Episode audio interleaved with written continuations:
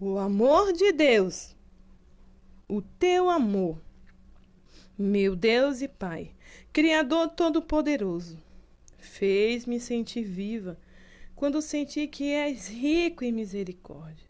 Deu minha vida com Cristo, fui crucificada com Cristo. Foi assim que o Senhor manifestou o seu amor, para que eu pudesse viver por meio desse amor.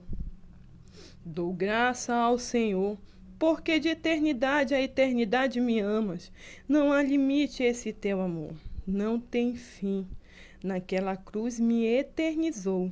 Não é por tudo que já acertei, e nem pelas vezes que errei, antes do início e até depois do fim. Estou bem certa que nada irá me separar do teu amor. Pela graça sou salva. A vida que agora vivo no corpo, vivo-a pela fé no Filho de Deus, que se entregou por mim, visto que me amou e também me deixou um dever de amar o Senhor meu Deus e Pai acima de tudo, mente, corpo, alma, espírito, com toda a força do meu ser, e amar o próximo como a mim mesmo.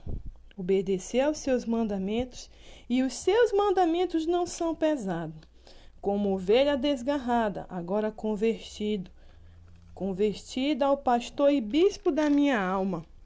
Pelegrina aqui sou, e prefiro ficar na porta da sua casa, do meu Deus e Pai. Agora, os teus olhos, Javé, Deus Todo-Poderoso, estão sobre mim.